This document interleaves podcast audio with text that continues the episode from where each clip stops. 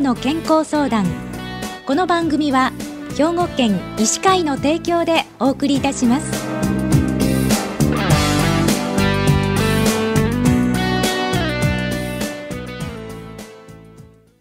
みんなの健康相談。ご案内の広市加子です。今週は兵庫県医師会の副会長でいらっしゃいます。足立康平先生にお話をお伺いします。足立先生は感染症公衆衛生をご担当されておられます。足立先生おはようございます。はいおはようございます。今日もよろしくお願いします、はい、よろしくお願いします。え今日はですね、えー、新型コロナウイルスワクチンの状況について特に各地区ですでに始まりました高齢者へのワクチン接種についてお聞きします先生あの予約がね大変なようにお見受けするんですけれどもワクチンは足りてるんでしょうか？はいそうですね。あの4月12日から全国的に始まったと言われるんですけど、えー、非常にわずかな数しかなくてですね当初はね、うん、それで何十倍もあの予約があったとかいうことで、テレビでも報道されてたと思うんですけど、まあ、それから順次、えー、入ってきてますのでね、はい、この5月連休明けの集団接種からはですねかなり十分入ってくるということで6月にかけてですね、はい、あの対象者すべてに行き渡るように入ってくるというふうに聞いてますので、うん、あのあまり焦らずにですね、はい、お待ちいただければと思います。あのいつものあの通っている先生のところで打てない場合が多いようですよね。これはなぜなんそうですね。それはあのファイザー社のその今打ってるワクチンというのがですね、非常に条件が厳しくてですね。報道されてましたようにものすごい強力な冷凍をしないとカチカチにしないといけないということと、溶かしてもそれをすぐあちこち揺らしたらいけないとかですね。いろんな条件がありましてですねなかなかあの従来のような個別の診療所で打てないという状況になります。一部で打てるところもありますけど、ほとんどがこの連休明けからは集団接種でですね、行われてきているのではないかと思います。はいあのインフルエンザワクチンと違ってこう肩へのね筋肉注射ですよね。これ先生痛そうなんですけれども、ね、あのこれもあのアメリカなんかのあれを見てるとですね、はい、ブツッと根元までさして痛そうに見えるんですけどね、えー、まあ日本人の場合あんなに筋肉とかね肩太くないので、あのあんなに根元まで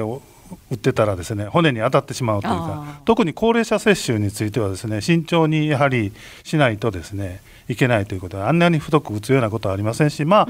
あ、あの思ったほどですねそんなにあの打った時の痛みというのは強くないんですね。ですでに肺炎球菌のワクチンで、同じような筋肉注射をされている方も多いと思うので、それと同じぐらいと考えていただいてもいいと思います。ただ後痛みについてはちょっとこちらの方があの残るかもしれませんね。はいあの高齢者の方っていうのはいろんな病気で薬もいろんな種類たくさん飲んでいらっしゃいますよね。これ大丈夫なんでしょうか？そうですね。あの高齢者の方だとほとんど例えば10個も病名が並んでたりですね、は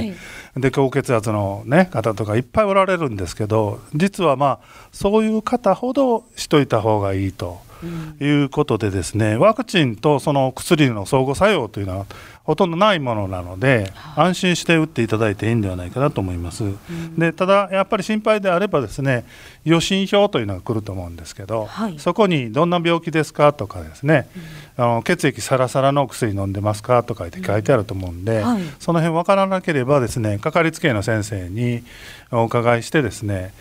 先生の方が「いやあなたはそれでも打っていいよ」というお返事をいただいてそこにあのマークを入れるというような形でやっていただければいいんではないかなと思います。それからよく聞かれるのはね私花粉症なんだけどとかですね、えー、アレルギーがあるんだけどという方もおられますけどこのワクチンのアレルギーというのは非常に特殊なのでそんなに普通花粉症がある人が打ったらいけないとか、はい、喘息の方は打ったらいけないとかそういうことはないので、えー、ほとんどの方は打てるというふうに思います。はい。後からねあの熱とかが出るそうですよね。これは先生どうしたらいいんでそうですね。どうしてもやはり副反応といいますかね、うん、痛みとか熱とかは出るケースがあると思います。はい、でやはりあのそそれが心配だからといってですね、うん、その会場でですねあまり心配してやってるとそれだけで気分が悪くなってしまいますので、はい。えー、やはりあのそこは落ち着いてですね、うん。あのやっていただいてですね何か心配なことがあったらその会場で行っていただければいいと思いますしね、うん、2回目の方が出やすいそうです、ね、そうですね。2回目の方が熱とか、あ頭痛とかですね。いろんな症状が出やすいというふうに聞いてますのでやはりそういう時はどうしても熱が高すぎて我慢できないとかですね。そういう時はやっぱりあのかかりつけの先生に相談されたらいかがかと思います。はい、じゃあこの新型コロナウイルスワクチンを打ったら効果はどれくらい続くんでしょう？そうですね。これもあの個人差があるんですけどね、はい、だいたい今出てるデータでは半年ぐらいはまあ持つだろうということですのでね、はい、2回打ったけどなったという人も中にはおることも事実なんですけど、はい、それは個人のさまざまな条件の違いで大多数はそれぐらいはちゃんと持つということです。じゃあのもしこの新型コロナウイルスワクチンを打ったらこうこんなマスクはもういらなくなるんでしょうか？あのワクチンの効果というのは人様々ですのでね、はい、それを打ちさえすればですねもう絶対大丈夫。明日からマスクなしで生活できるというものではないと思います。うん、でましてやその今変異型とい。うのが流行ってきてますので、はい、あの1回打ったワクチンでもですね効かないようなものが出てくる可能性もありますからそこは今まで通りの3密を避けるマスクをするその辺の最低限のですね感染症予防対策はですね続ける必要が今後今後ともあるということだと思います。はい。手洗いもちゃんとしないといけないですし3密も避けてマスクはしておかないといけない、ね、そうですね。当面はそういうことでね見通しがつくまではそれでお願いせざるを得ないと思います。はい、まあ、今日はあの高齢者の方についてお話をお伺いしているんですけれどもどんなたくさんの薬を飲んでらしてもやっぱりそういう方こそ感染すると重症化するので打つべきであるということなんですね。そういうことですね。あの、肺の弱い人もいますのでね、えー、そういう方こそ打っていただきたいというふうに思ってます。はい。はい。で、まあ予診票でかかりつけの先生の相談とかもできますので、ぜひ打っていただきたいということですね。はい、そうです。はいわかりました、えー、今週は兵庫県医師会の副会長でいらっしゃいます。足立康平先生に、えー、新型コロナウイルスワクチンの状況について特に高齢者への接種についてお伺いしました。足立先生は感染症や公衆衛生を担当されておられます。そして加古川市で足立院をご開業されておられるんですけれども今日はこの新型コロナウイルスワクチンの高齢者の接種についてお伺いしました。足立先生いつも忙しい中をありがとうございます。はい、ありがとうございます。